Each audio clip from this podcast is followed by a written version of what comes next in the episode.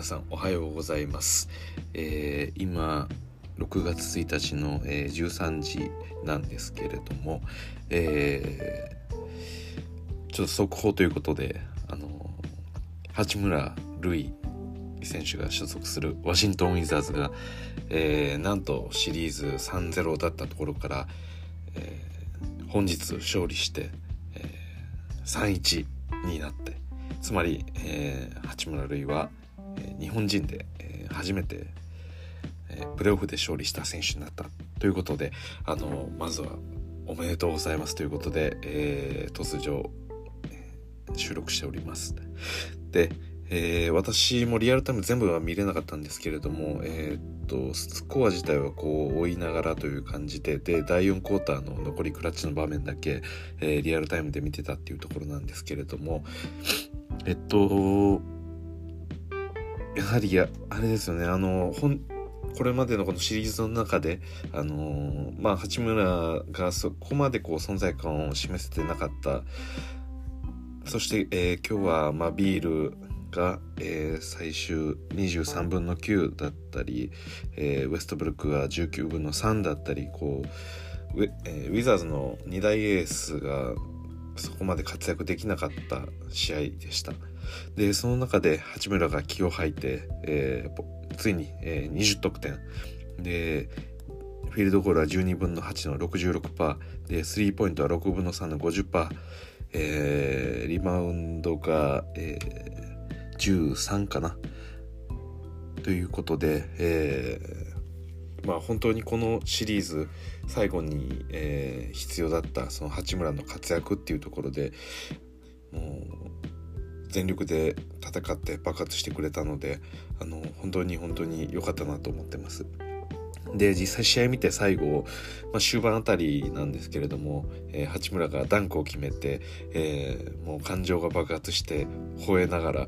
もう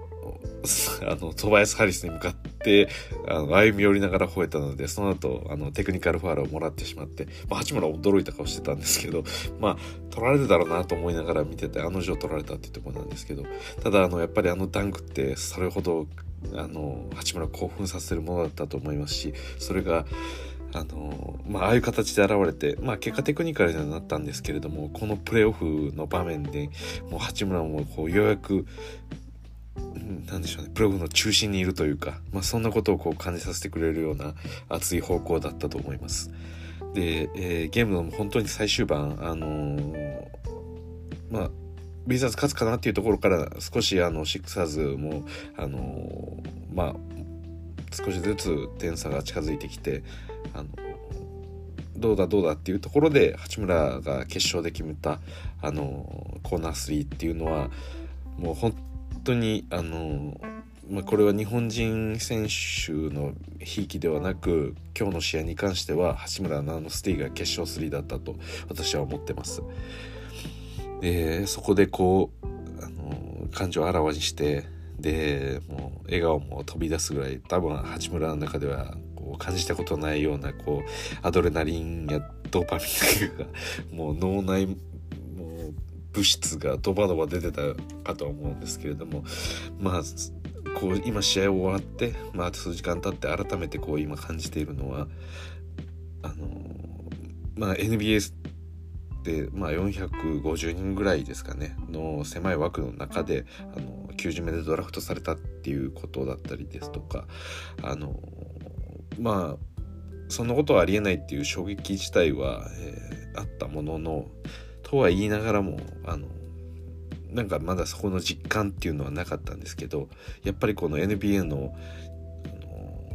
まあ、本番であるこのプレーオフで決勝3で、えー、シリーズまあもうシーズンアウトするような最後のこの厳しい場面でクラッチ3を決めたっていうのはもうどこの誰が見てももう胸を張ってまあ、一流の NBA 選手だなっていうふうに言えると思います。はい、ということで、あのー、感動が、えー、冷めやらぬままなんですけれども。あそうですねであと簡単にちょっとシクサーズについても話すとあのー、まあ今日はまあシクサーズにとってはあの予期せぬ、まあ、悪い事態だったんですけれどもエンビードが、えー、まあ、最終的にケース、えー、退場したのは膝の痛みっていうことだったんですけれども、まあ、あのルーリバウンド争いかな。で、えー、ちょっと腰から落ちて腰を押さえてたりだとかちょっと怪我が気になる部分があってで本日はあの11分の出場というところであの試合自体を、えー、もう下がってしまったので、まあ、それが今日のウィザーズの勝利に、まあ、大きく影響したというのは、まあ、まあそれはもう火を見るよりも明らかなことかなとは思います。なのでまあ実戦そのエンビードが戻ってくるかによってだいぶこのウィザーズの風向きっていうのも変わってくるのかなっていうところなのであの、まあ、もちろんエンビードの怪我自体はあの非常に NBA ファンとしては残念なところではあるんですけれどもただまあウィザーズにとってはあのこれも一つの追い風としてあのこのシリーズを戦ってもらいたいなと思います。であと最後そうですね。あのー、このベン・シモンズが今日は、えー、エンビードが抜けた後センターみたいな センターみたいなっていうかもうセンターポジションをやっていてでフリースローが入ってないぞということで、えー、あれ残り何分ぐらいだったかな、えー、結構早い段階ですよね。第4クォーターの結構早い段階からあのまさかのハックア・シモンズが、えー、始まりましてまあ、シモンズがボールを持つと、えー、ファールをしに行って、えー、ベン・シモンズにフリースローを打たせると。でどのみちウィザーズとしてはもうディフェンスはもう自信ないからっていうところも割り切ってしまってでどうせ点取られるならあのフリースロー下手なやつに打たせてポゼッションもらった方がマシだっていう判断で、えー、わざとシモンズにファールをして、えー、フリースローを打たせてでまあ、外すか外さないか、まあ、そこはもうもう祈るしかないんですけれども、まあ、外れようが外れ、まあ、決まろうが一応ポゼッションは次はあのウィザーズの攻撃になるのでそこの攻撃でしっかり点を取ると、まあ、そういう戦略を取りまして。で結果的にあのまあ勝てたということはまあ良かったのかなとは思ってるんですけれども。ただあの、まあ、シモンズにファールを積んでいく中であの他の選手がどうしても、えー、ファールがかさんでいくと。で、最終盤ちょっと危ういなと思ってたのが、あの、ウェストブルックでファールが5個だったんですよね。なので、この、まあ今回はギリギリあのウェストブルックもファールアウトせずにそのまま試合を終えたので全く問題なくあの良かったんですけれどもまあかなり微妙な判断でしたよね。まあそれはもうスコスコット・ブルックヘッドコーチがあのまあまああの一つこう今日の英断だった。まあどうなんでしょうね、英断だったと言えるんじゃないでしょうかね。はい。てな感じであのまあそうですね。そのシモンズ自体もあのまあ今年 DPOY 選ばれるかみたいなえー、ゴベアだとか、まあ、そういう候補の中に入っているので、でやっぱり売りとしてはこう1から5まで守れるこうディフェンダーみたいなそういう見方もありますけれどもやっぱりこのシモンズっていうのはあのまあどういう選手なのかっていうこの評価が分かれる選手ですよね。で、まあ、ディフェンスが素晴らしいっていうことはあのもちろん間違いはないんですけれども、えー、私個人としてもちょっと思うのはあのそうですねこの1から5を守れるっていうことがどれくらいこう試合の勝利にこう影響するかっていうことですよね。まあ、もちろんものすごく便利ではあるんですけれども例えばそのゴベアだったり AD みたいにあのこのリムをしっかり守ってくれるようなでかつ、えー、まあ、ペイントエリア内であれば2対1っていうところでもあのうまくさばくことができたりする選手っていう方が私は結構このバスケットっていうスポーツにおいてはあのなんか影響力大きそうな気がするんですよね。まあ、やっぱり私未経験なんでこう素人考えなんですけれども、まあ、1試合の中でフィールドゴールってやっぱりスリーポイントが増えたにしても2ポイントが主流じゃないですか。でその中でもあの一番確率が高いのがやっぱり、えー、ペイントだったりあの、まあ、制限区域、まあ、本当にそのリムに近づけば近づくほどフィールドゴール率がやっぱり上がっていくのでやっぱりその基本の点数得点となるその得点源の部分をしっかり抑えていくっていうのがあの結構重要なのかなっていうふうにこうバスケット見てると思うんですね。でまあ今日の試合でもそうですけどやっぱりこうスリーポイントが入っててくるっていうのは、まあ、ある種なんでしょうね。仕方ないって言ってしまったらあれなんですけどあのなんでしょうね。スリーポイントに関しては結局こうなんですかねどこからでもこう打たれる可能性があるというかあの別に左のコーナーでも右からのコーナーでもトップザキでもまああの仮とかだならロゴとかから打ったりもしますけど、まあ、要は何でしょうね。どっからこう起きるかわからない分こうあくまでそのスリーポイントのディフェンスっていうのはあの自分のマークマンがスリーを打つならあのその影響ってそのポゼッションに関しては影響が働くとは思うんですけどただそうですね。あのまあ仮にこういくら優れたディフェンダーだからといってその自分がそいつにつくことができなくてその人がいっぱい決めるのであればこの試合においてのその影響力っていうのはどうしても下がるのかなっていうふうに思いますね。なんでその例えば、えー、こうスクリーンされてで、えー、ディフェンスをこうスイッチさせられたりするともうそのポゼッションに関しての影響力っていうのはだいぶ少なくなりますよね。で